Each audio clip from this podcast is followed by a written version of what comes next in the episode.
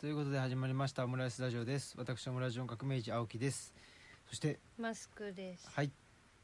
カボスです。はいでグツグツ言ってるのが聞こえているのならおでんですです。はいということでえっと久しぶりの山村夫婦砲弾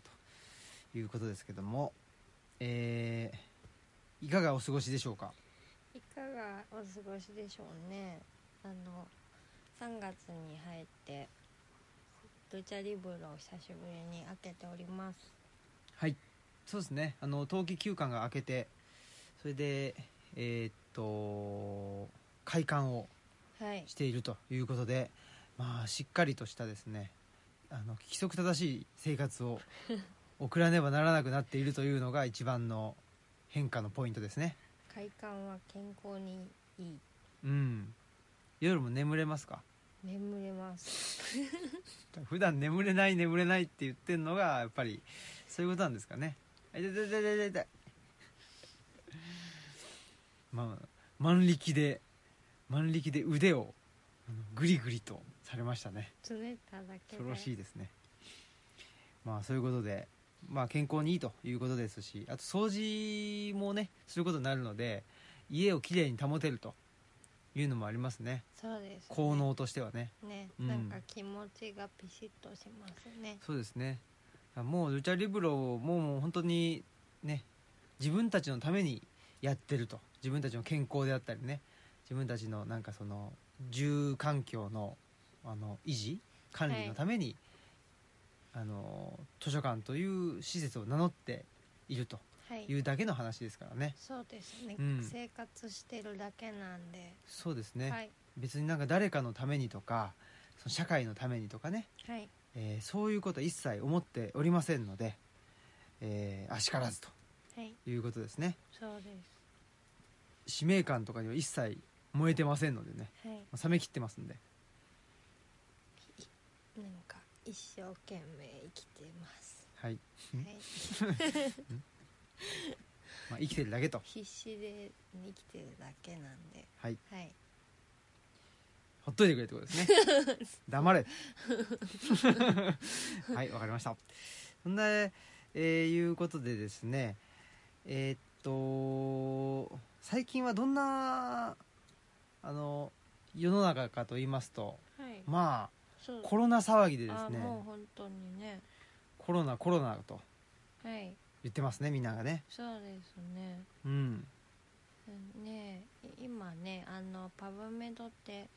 アメリカの医学論文のデータベースで、ねコロナ関連の記事はフルテキストで読めるようになったりとかね、うんしますけど日本の一中市は特にそういう風にはなってないですね移中市っていうのはあ何の略なんですか医学中央雑誌ですうねーん日本の医学論文のその集積するデータベースですねうんはい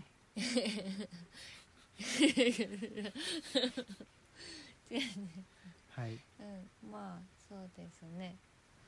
パブメドはそのアメリパカブメドっていうのは何何の略なんですかあえっ、とパリパブリックメディカルアーティクルスかな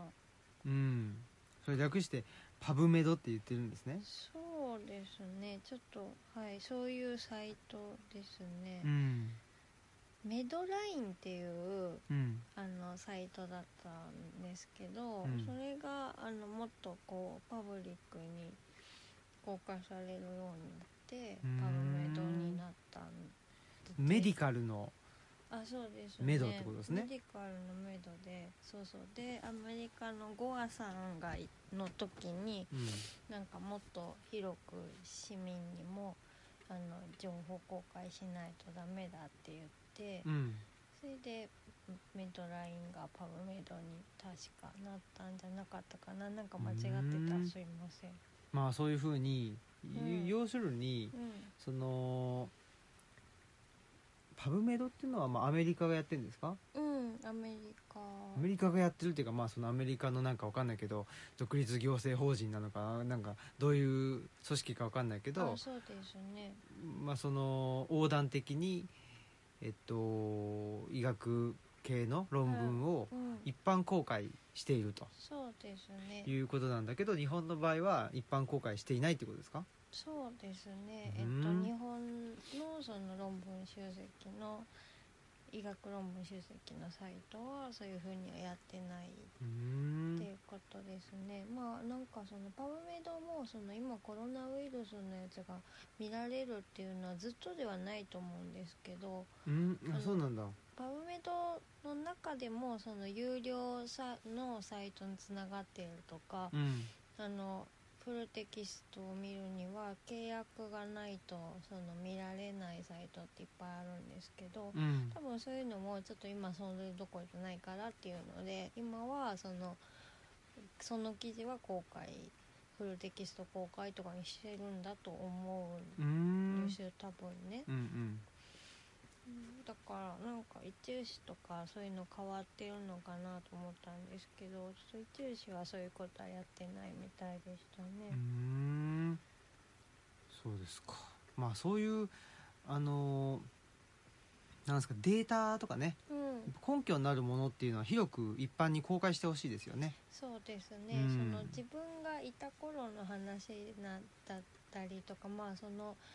どどこにいたんですか。あえっとすいません医学図書館にいたんですけど昔はい。で自分がまあそのそういう医学とかの検索のと,、うんところにいた時はあのやっぱりあんまり一般の人にその見せちゃうと、まあ、死亡率とかその、うーん。なんか再発率そのとか病気の論文そうそをうそうそうにそのなんだろう、まあそう死亡率とかがダイレクトに載ってるんだ載ってる可能性がある。うん、可能性もあるし、うんうんうんまあ、基本的にやっぱ医学の論文って医療提供者の側が読うむ、ん。あのっていうものだから、うんまあ、その配慮して見せない部分とかを、まあ、ダイレクト見ちゃうとちょっとまずいからあんまりそんなあの公開しすぎるのもみたいな、うーん。そのうん、見方とかもある難しいですよね、うんそのいや本当に難しいと思っててなんか例えばその、まあ、これもすごいセンシティブな話題ですけど、はいあの部落の問題とかで、えっと、その部落の土地を全部調べ上げてあなんかあのなんていうのその名名簿録みたいな名簿録っていうーあまあなんかなんかき地名がね記録そうそうそうそうしてっていうこともなんかあったらしですねいいつまでかわかんないんですけど、10年20年前なのかなそれがあってそれはもうあのそういうことはやめましょうとなったっていうのも聞いててでもそれも一種のデータじゃないですか。そうですね、うんでまあ、それが正しいか正しくないかっていうのはまあちょっと置いてたとしてもあとはでも部落っていうものがあって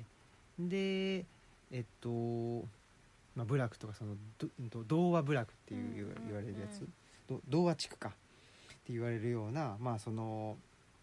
ねあの江戸時代とか、まあ、ことによってはもっと古い時代からあのーうーん古い時代にとあの歴史があるぐらいのいわゆるその先民のはいね人たちですよねねその人たちが住んでた地区を、まあ、そういうふうに呼んででまああのそれは人権の観点からすると、うん無視されてきたうんですよっていうまあいなんていうかな一種のその暗い過去というかね、あの繰り返してはいけないものとしてそれを、あのー周知するというのは必要なことであったりとかうん、うんねうんねするじゃないですかだから、あのーでまあ、大前提としてその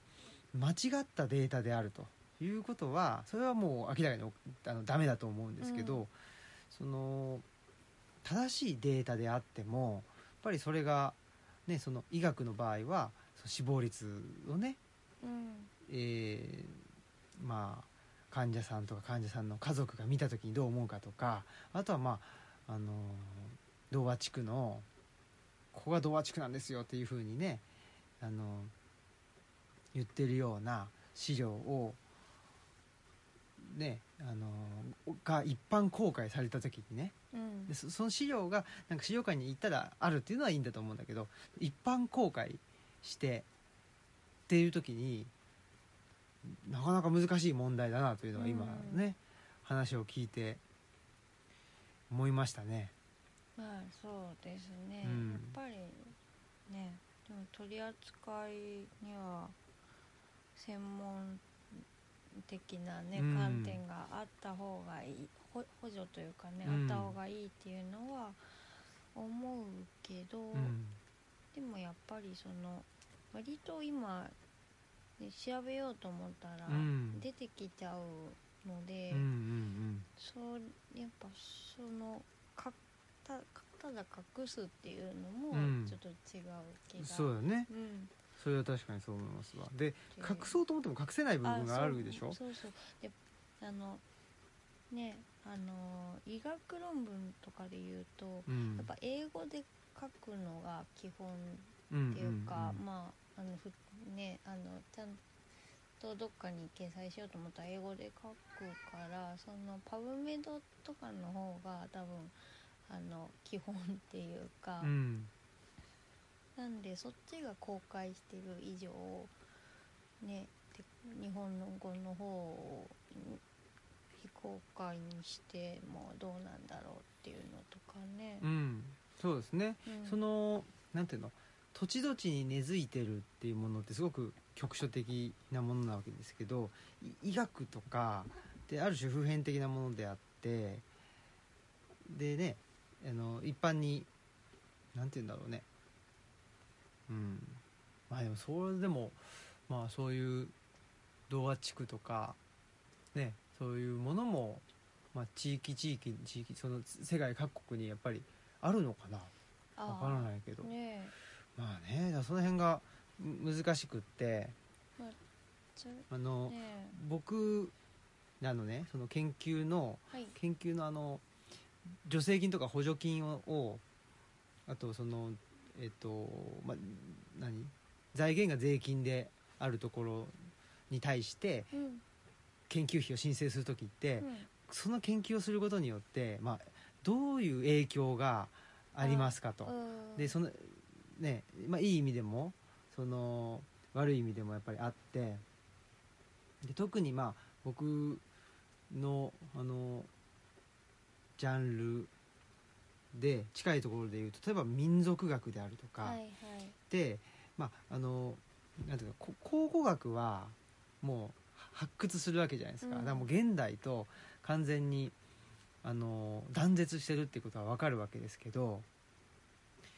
まあ、でも出会っても例えば道を作る時に遺跡が発発見されちゃうとそそこの遺跡をあの避けて通んなきゃいけないとかがあってそれでも影響がある場合はあるんですけどでも特に、まあ、考古学というよりも民族学の方が、うん、民族フォークロアあーうんもそうですよね、フォークロアの方があの現代とはつながってて現代にも残ってるものからあの過去を推察するわけじゃないですそかう。ですよねねえだからその時にやっぱりその土地の過去が明らかになってしまうことによってさまざまな問題が生じるわけですよね確かにねそういう研究もあるしねそうですよね文化地理学とかも割とね、うんうんその職業間のその利害のすれ違いによるこう緊張関係とかがうん浮き彫りになってくるとうんかうね、んとまああとやっぱりでもこういう病気のこととかも病気と差別とかもねなんかすごいセンシティブに結びついてくるよねとかうんね、そうねだからまああのその研究自分たちが研究をしてその結果どういう影響を与えてしまうのかっていうこの視点で言うとやっぱり自分がやることに対してもしくは情報を公開することに対してどういう影響があるのかっていうのは、まあ、完璧にはあのこ個別事例はねうんもうしあの仕方がないにしてもやっぱりあのー他の人他者に対して影響が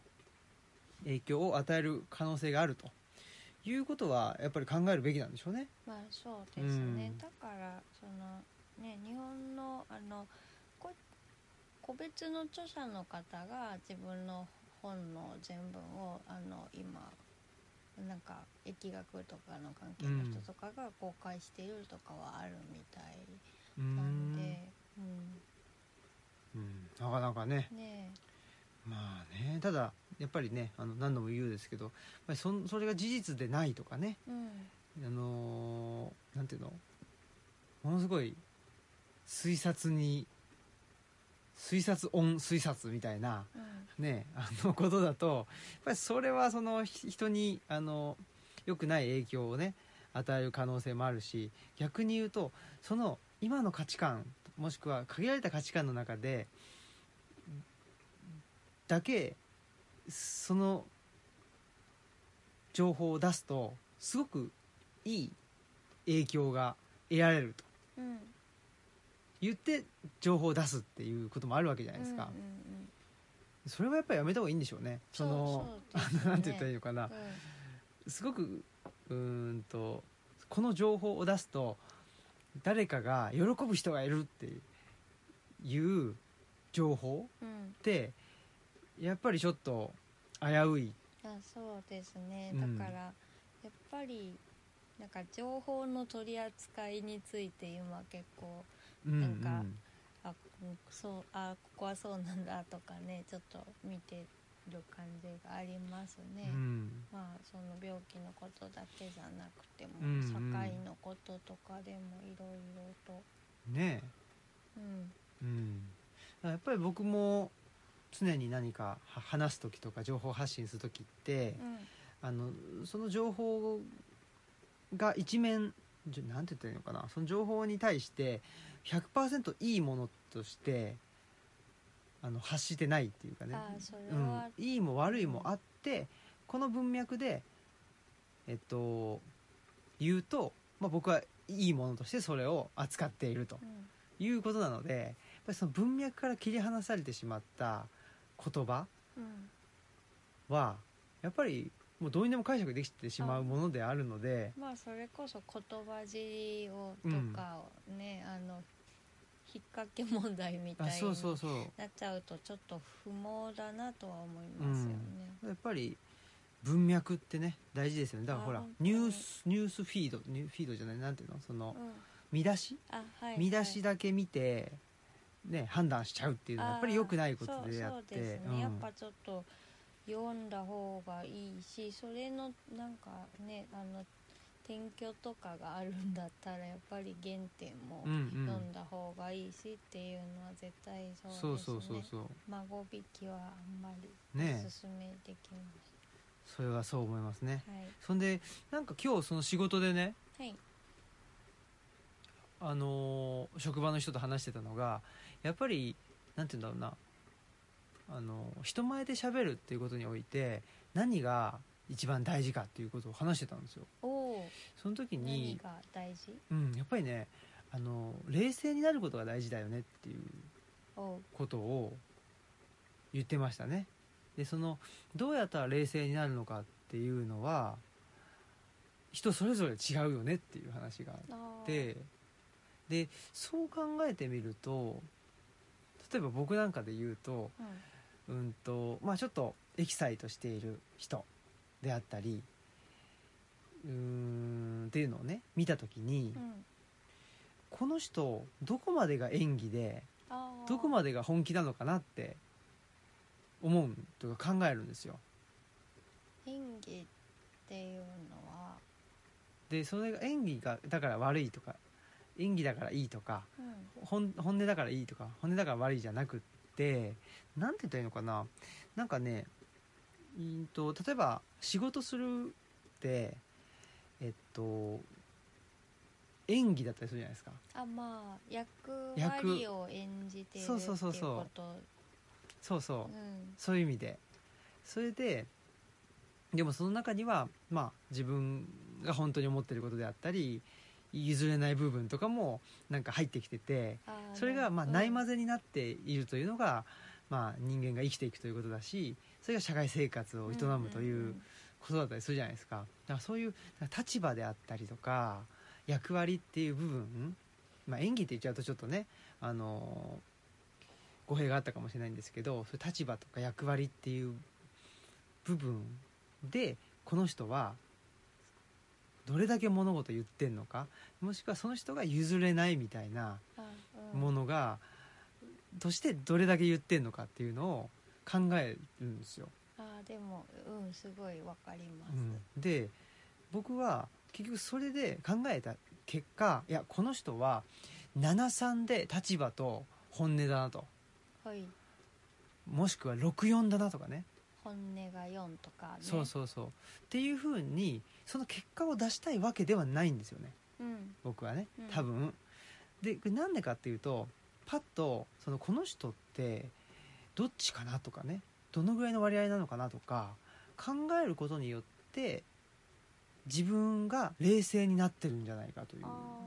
そういう仮説が出ましてね、ーなるほど、うん、だからそれ考えて答えを出すことが目的なんじゃなくって、考えるっていう行為うんうんを通じてなんか自分が冷静になるとちょっと客観的になるというかね、うんふっとねうんだからそのなんていうのかな、あのー熱熱狂に巻き込まれないっていうあとこなのかもしれないなっていうことをちょっと思いましてねーなるほで、あのー先週放送したその茂木ちゃんとのですねどはい例の、あのーオムラジの回ですよはいえーっと「失われた中流を求めて第2夜」というのをですねはい面白かったです、ね、ありがとうございますはえーっと83年生まれで埼玉県、ね、僕は浦和ですけど茂木ちゃんは熊谷で育ってで現在奈良県に住んでいるというね、い、えー共共通通点点ががいあっるぱいあるそうそうそうでねまあ彼と、まあ、なかなかこれあのコロナ騒ぎじゃなくってなかなかあの時間が合わないんでオムラジオンラインっつってですねスカイプを使って収録してみたんですねすごいよねねえあこんなこともなんかあのできるんだなと思って言ってた時になんかなんていうの僕の天性の天性というか昔からのトリックスターぶりというのをが出てた本当そじゃないですかうはい僕全然そんな気はなくってなかったんですけどやっぱりなんて言ったらいいのかなうんとさっきの話と一緒でやっぱりなんていうかな盛り上がれば盛り上がるほど盛り上がってる人たちと自分っていうのを、まあ、対比させてなんかすごく客観的になっているうんだからなかなか多分呪いかけられないタイプなんじゃないかなって思って、そのまず選択肢にないことをしだすじゃないですかそうんの、うんねあの課外学習に行ってそのうん調べて帰ってくるっていう、一択だろうっていうところを、まあ、そその中でどこに行くかとか。うんそういう話になると思うんですけうど、ん 家に帰ってチューペット振る舞っちゃうとかうんうんでもなんか忘れ物を取りに帰るのも忘れ物を取りに帰ってうんその忘れ物あったらそれ持ってすぐ学校帰ってくるっていうのしか見えないと思うんですけどまあそれなんか忘れ物取りに帰るか諦めるかとうかんぐらいの選択肢しか多分その常常人うんには見えないと思うんですけど忘れ物取りに帰って一ゲームして帰ってくるとか、うんなんか知らない 選一風呂浴びてみたいな感じだけどねそうそうそう一ゲームして一ゲームして帰ってくるってういう、んなんかちょっとあの他の人が見えてない選択肢が見えてるんだなってうんだから、うんあなたはどっちなの?」って迫られても 「岩取りに帰って一ゲームして帰ります」みたいうんうんだからねなんかその選択肢しかなんで用意されないんだろうとかな。うんなんでその選択肢をこの人は準備してるんだろうみたいなうんなんか不思議だなみたいなねからエアポケットみたいなところになんか行っちゃうみたいな、すごいそれがすごいですようん、ね。なんかそれは麦ちゃんと話しててあなんか昔からそうだったのかもしれないっていうふうにはなんかふとそうですね思いましたねやっぱ茂木さんも同じようなことを考えてたけど対処の方法がとかねう、ん全然違うかなっていうとこがすごい面白かったですよね、うんそれぞれにね。でもやっぱし社会で生きるっていうことを考えると出された選択肢を A か B かどっちかまず選んでそれをあのーなんていうのかなあのー上手にうん、出されたものをきれいに食べるみたいなあーそうじゃないですか。まあそうですうね、んでもすごい私茂木さんの気持ちすごい分かるような気がして。うん出されたもの2択なんだけど多分どっちもまずそうみたいな感じで、でちょっとマシそうな方選ぶんだけどやっぱまずいじゃんみたいな、うんうんででなんか5時間目まで食べさせられるみたいうんうんなうん気持ちはなんとなくそっちは自分もそっちかなって感じがしますよね、うんうんうん多分なんかゆべえさんとかどっちもまずそうだからちょっとちょっと買ってきますみたいなこと言い出すんですよね。そうね多分ねすごいそれがそれが本当ねトリッキーだよねトリッキーなのかしらね何なんでしょうねだってそうじゃんっていうね僕からしたらうんでそそう言われたらなっちゃうんだけどいやそう言われたら、あそんな選択肢あるんだみたいな買いに行くんだみたいな、うん買いに行っていいんだみたいになるんですけどやっぱり結構それって難しいうんうこんとなのかもしれないですねう、んかもしんないですね、なんかでもその辺はちょっとなんだろうなまああのー冷静に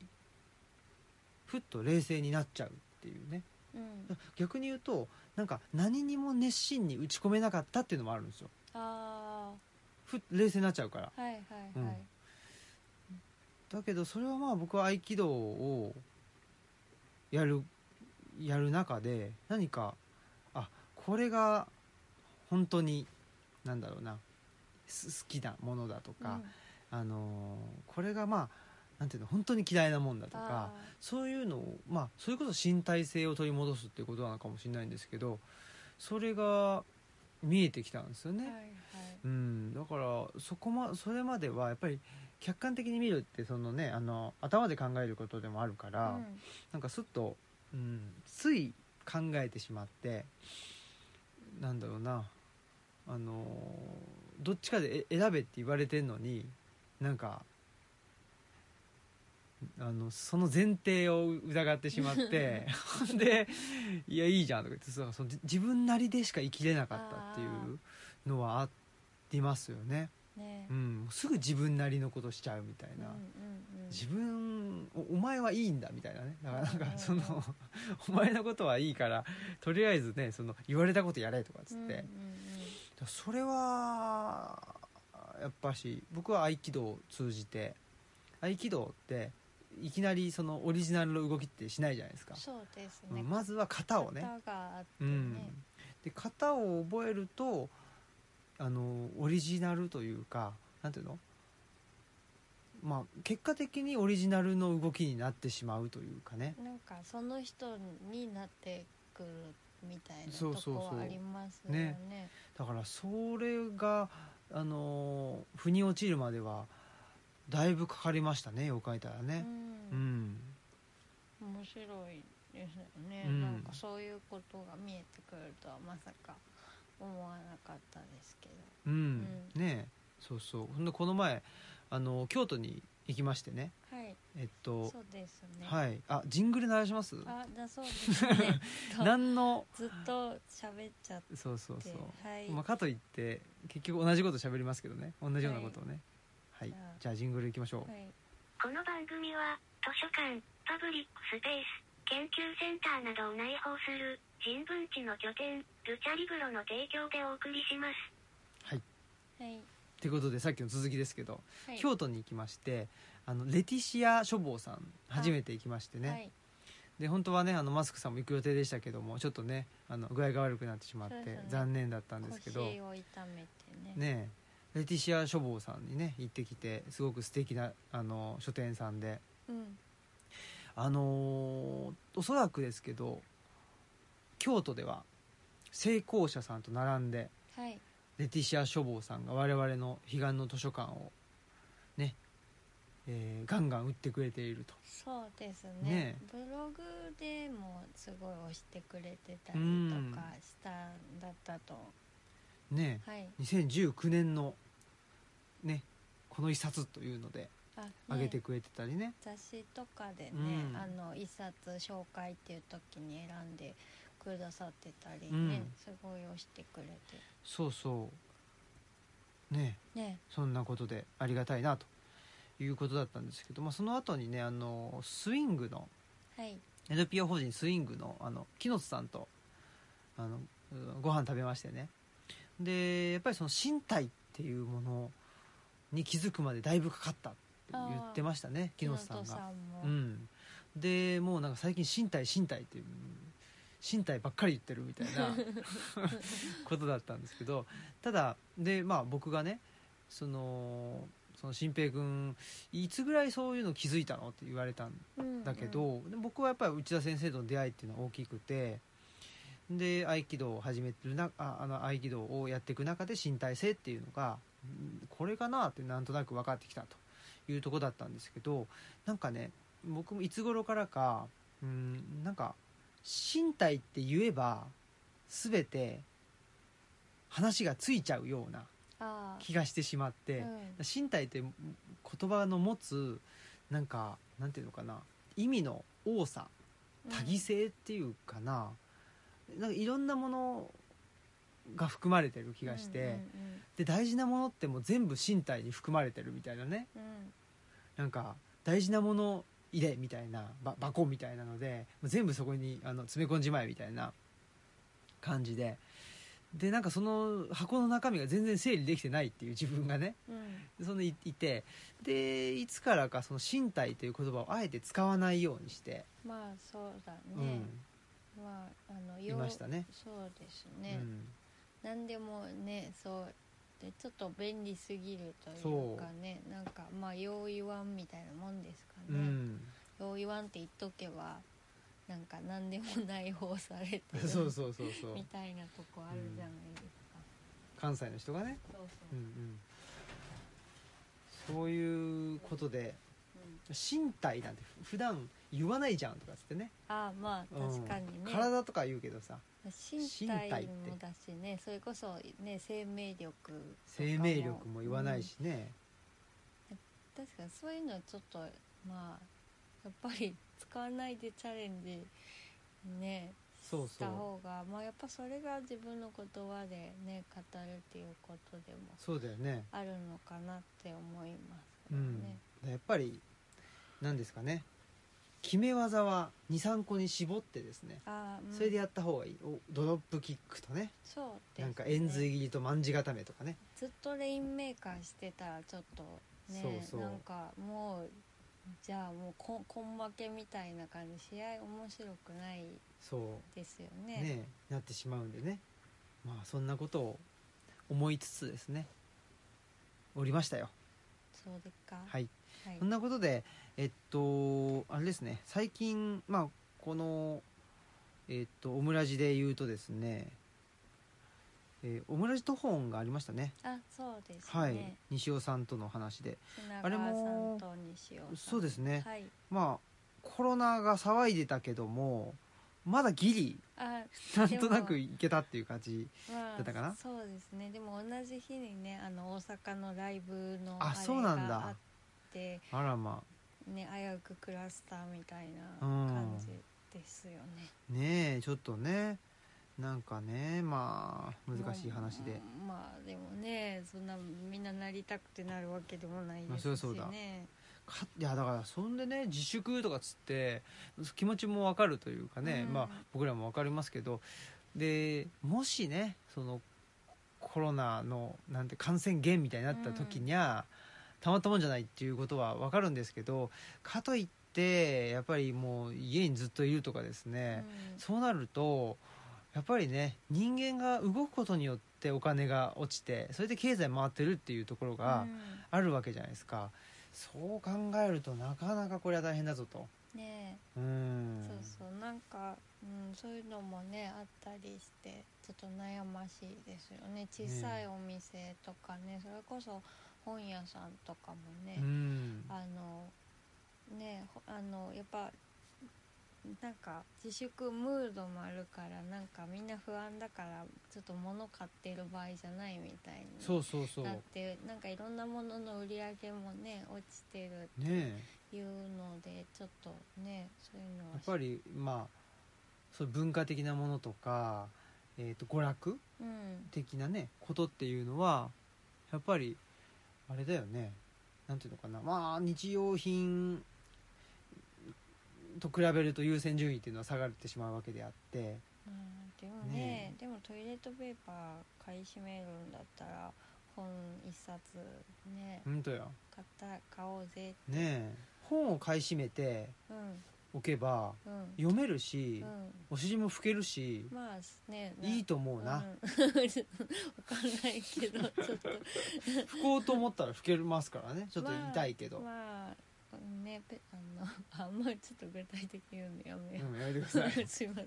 あそんなことでですね彼岸の図書館もまあ無事にあの、まあ、無事っていうか増刷はされまし,、はいて、はいあの手元にはね届いてるわけですけど我々のね、はいただまあそんなにまだあの、まあ、このねコロナ騒ぎと同時ぐらいに増刷されたので、はい、 そうです、うん、あのあんまり動いてはいないですしイベントもね、えっと、4月の福岡でのイベントは延期になりましたしう、んあとはあれじゃないですか山帽子さんでのあはい今日バテ山坊さんでの元町夏夫先生とのねトー漫ク画家のね、はちょっと延期になっちゃったんですけど、まあ展示だけはやろうっていうことになりましたねなんであの3月の3031と4月の3日4日は山帽子さんがオープンしてくださって、うん、絵は飾ってあるし、お彼岸の図書館の原画展ですねあ、そうですね、はいそうですねあのいろんな人の似顔絵とかもね飾ってあるよっていうことですね、そこでマスクさん在廊するんですか4月4日は確実に在廊してて、うんその日はヤーマンコーヒーさんっていう、はいあの方がコーヒーを入れにお来てくれーるるのもあるのでなんか美味しいコーヒーと山坊さんの焼き菓子とねうんあるからねぜひ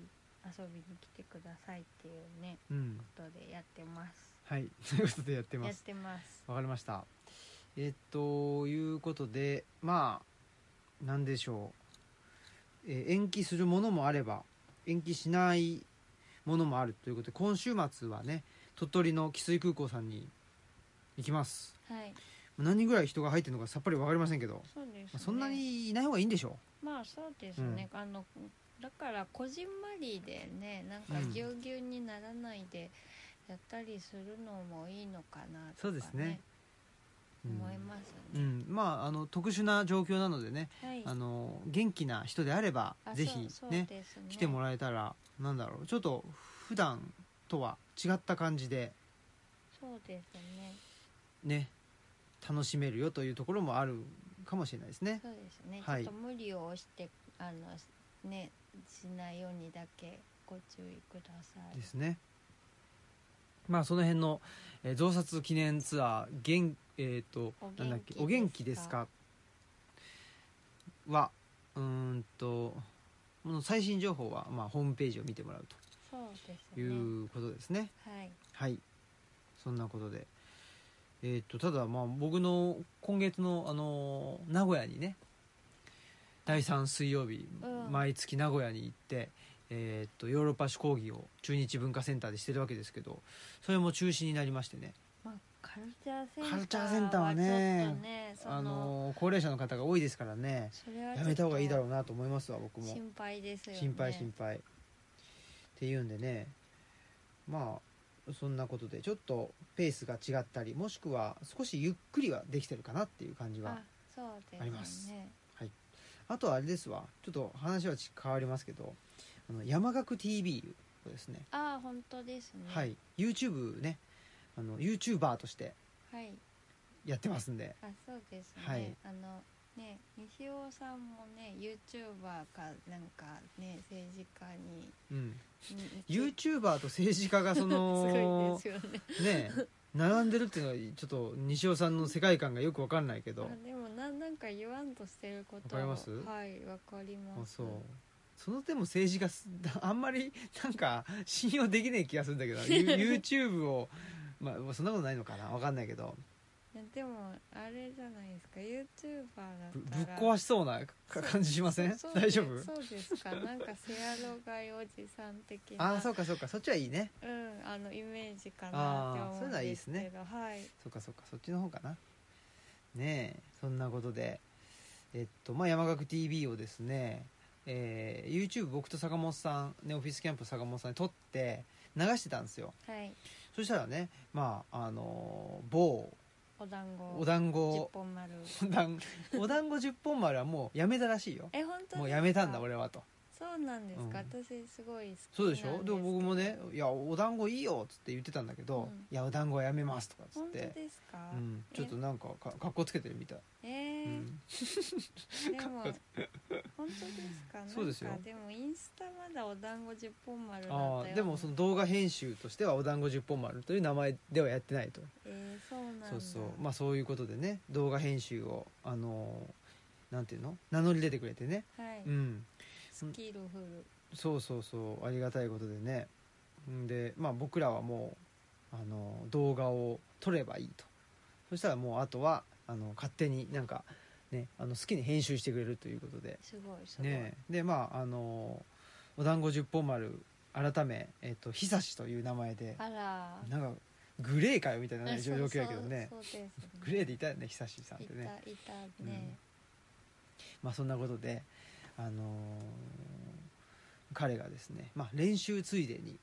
動画を、あーありうんがたい、あのーいじくってくれててねねなかなか面白いですよ、本当ですよね、うんもうあそのうち頭にお団子乗せられてるかもしれないです ねお団子十本丸の感じがあの出てる とはいいいですねそんなことで、まあ、YouTube も YouTube もねえっと第0回第1回第2回までは収録は済みなんですよああそうなんだ、はい、で今第第0回のえっと第0回を10大体15分ぐらいずつ、えっと、4つに分けてうんくれていてその3つ目ぐらいが今あの配信されたとこですね、なんかね笑い声とかもねこうハハハハハみたいなそうそうそうテロップわ YouTube っぽいわわみたいなね感じでなんか僕らもなんていうのあのどう編集されてるのかが分かんないから、うん、見るのも楽しい意味だしあそうですね、うん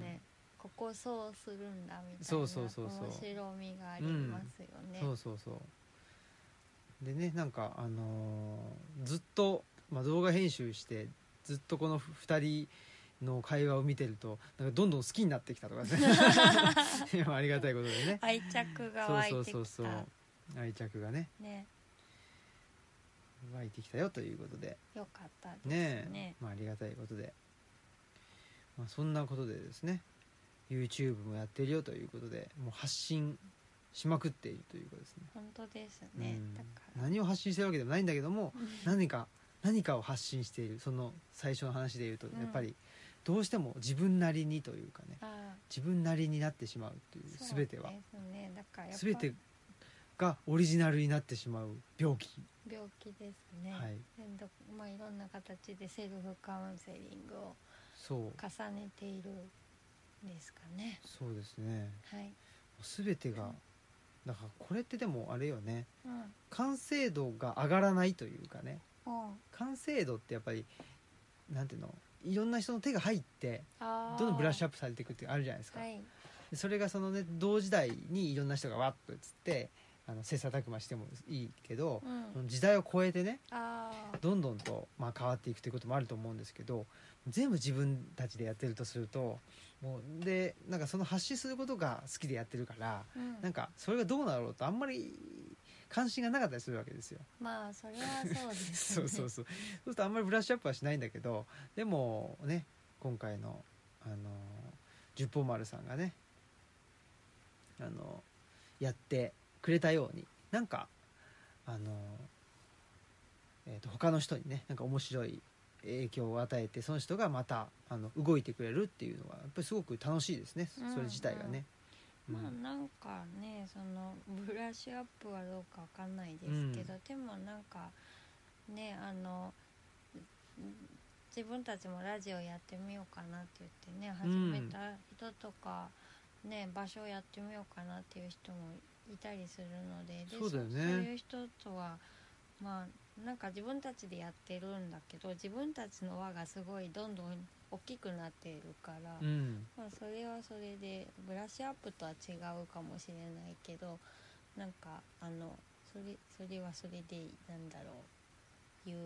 意義というか、うん、いやそうですそうそうそう。うんとかそこにしか興味がないのであまあそれはそうなんだよね、うんもうだから自分でどんどんややりなよって思うしそうそうそうそう。だからそういう意味で自分もうだから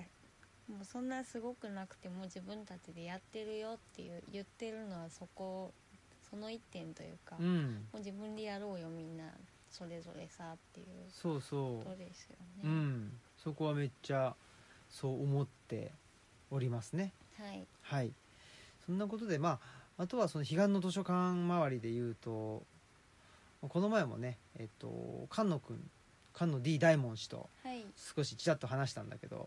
ぱりその彼岸の図書館の感想がね結構いろいろとありがたいことに出てきていてですねそうですうんね、よくで知らんけどそうそう 知らんけどねなんか不思議な感じよねななんだろうねなんかうんと一応増刷ってことは、まあ、ある程度売れているんだけどもそのいわゆるなんか本が売れたらなんか何し取材があるみたいなのあー聞くけど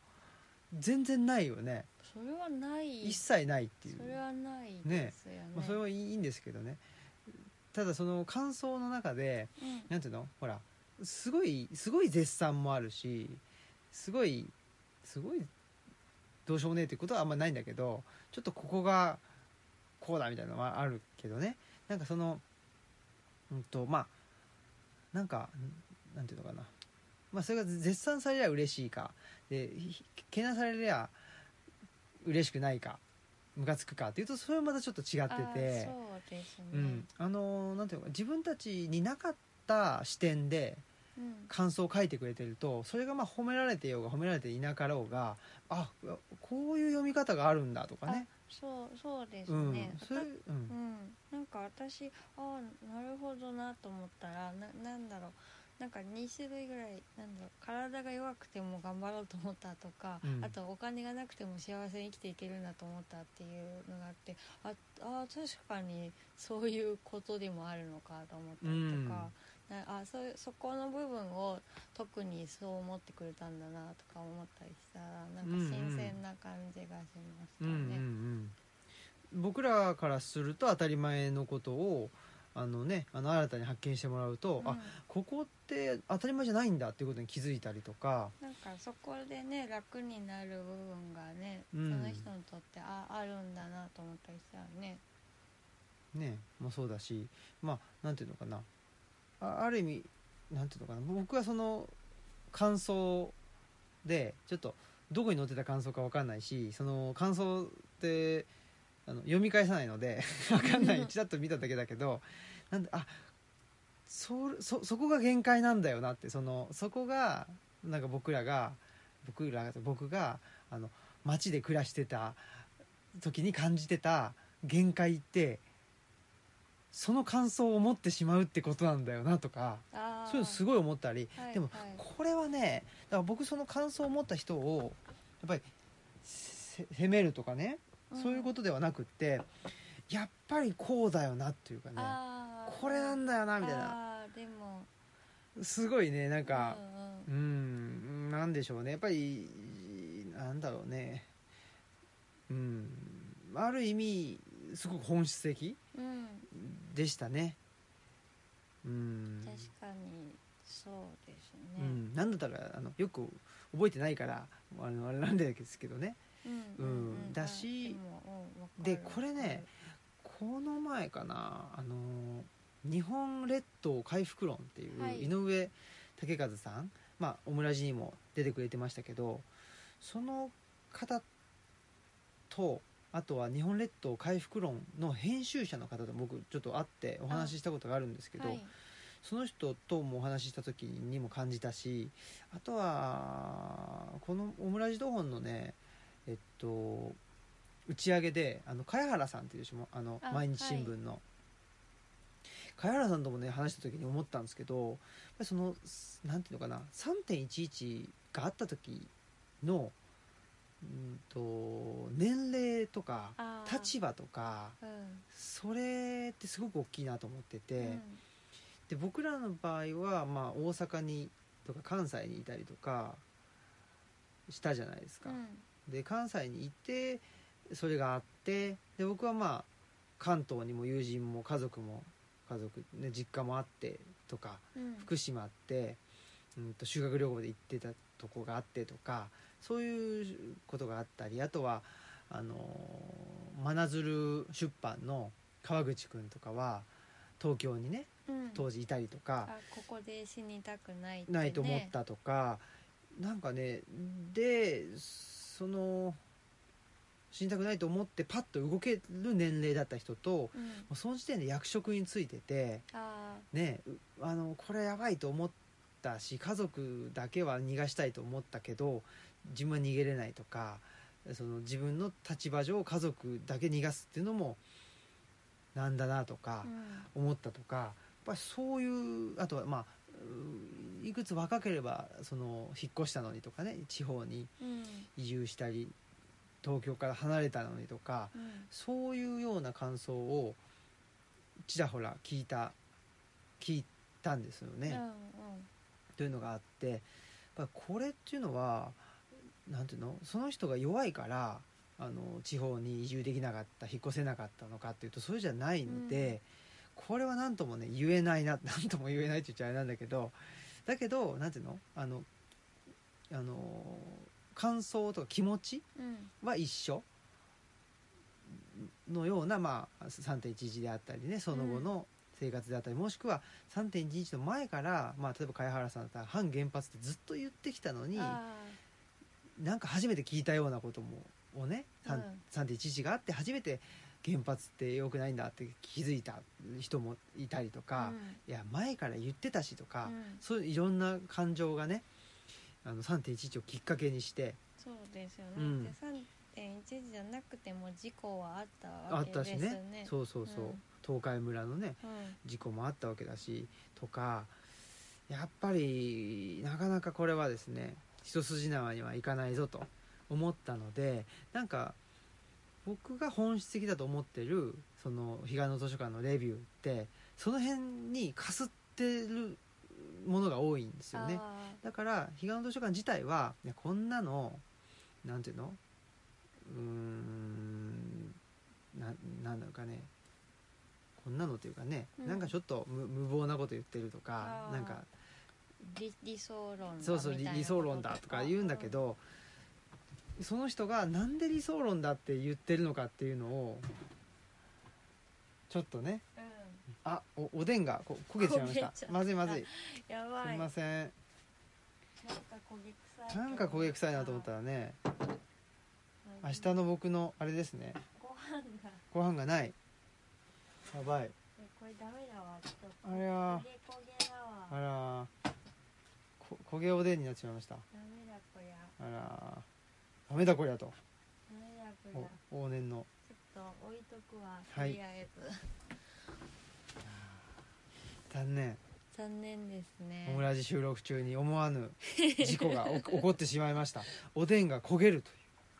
いう悲劇です、ねあら、悲劇がねっていうのもそのちょ今は今これ分からないからねあのなんですかね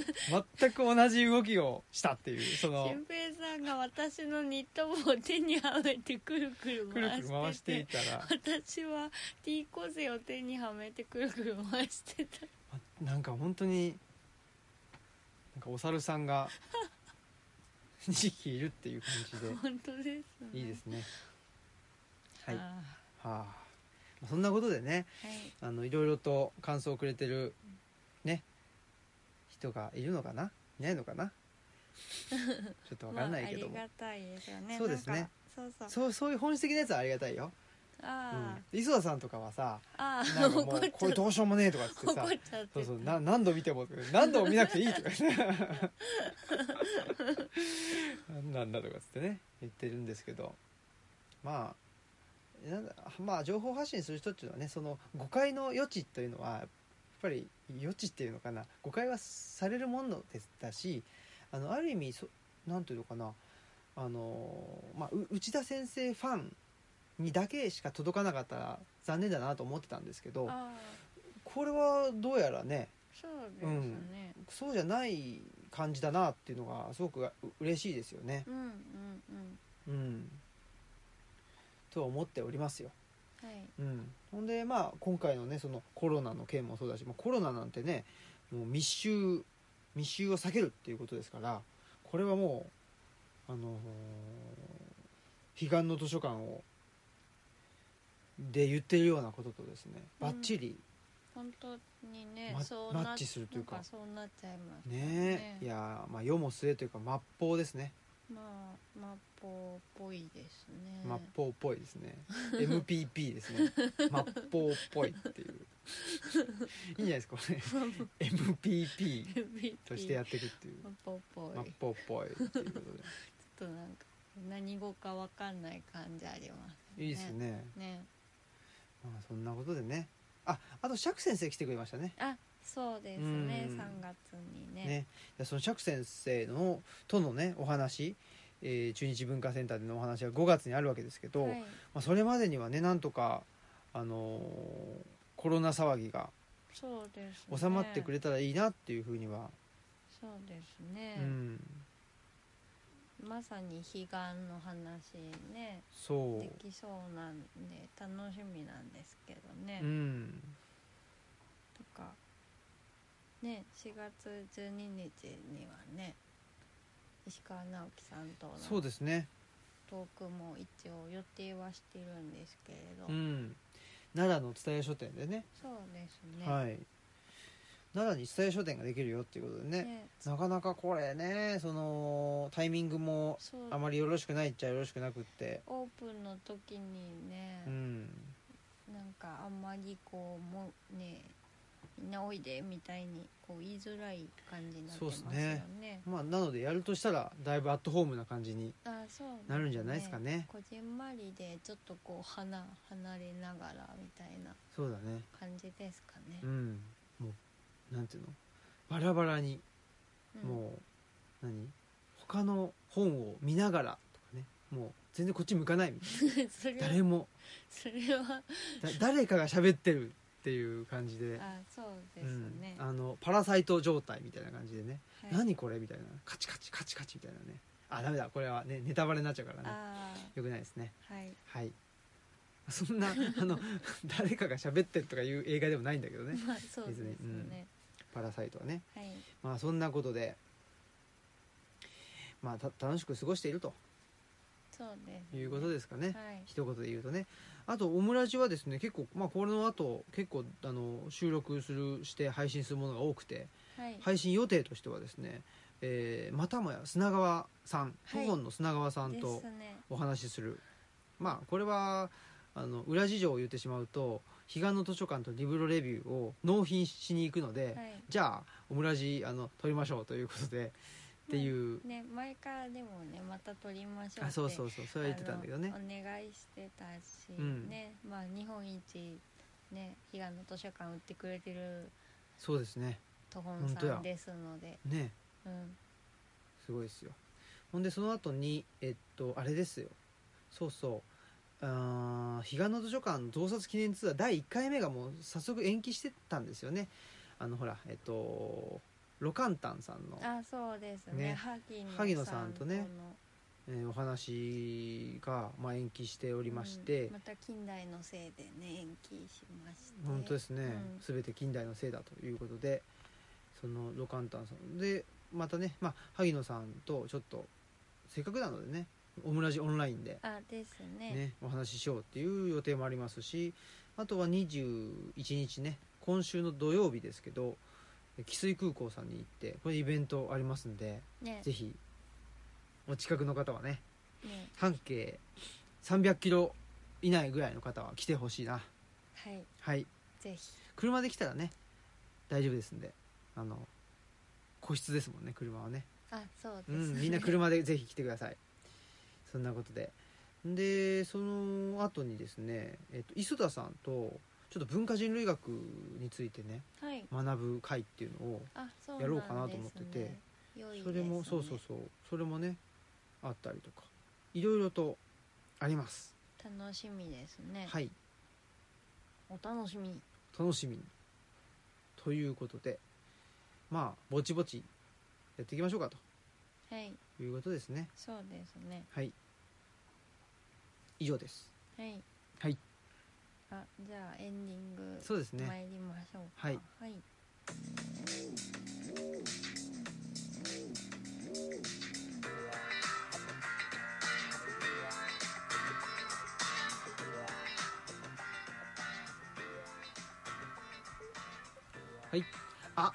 明日東本さん行くっつったけど夜ねはい電車で行くからおお夕飯どうしようかなあねー すごいなんか普通のこと喋って ますけどそうえ忘れてた なです今ふとふと思いついちゃったなそうですうねん本ち当ょっと考えなくちゃいけないですねはいまあそれは明日の夕飯どうするかって収いうことについて録外で考えましょう困ったなはいということでえーっとまあいろんなことがですね中止になったり延期になったりしている昨今ではございますけどもはいぜひえーっと彼岸の図書館を読んでもらったりオムラジを聞いてもらったりね、うん山岳 TV を見てもらったりして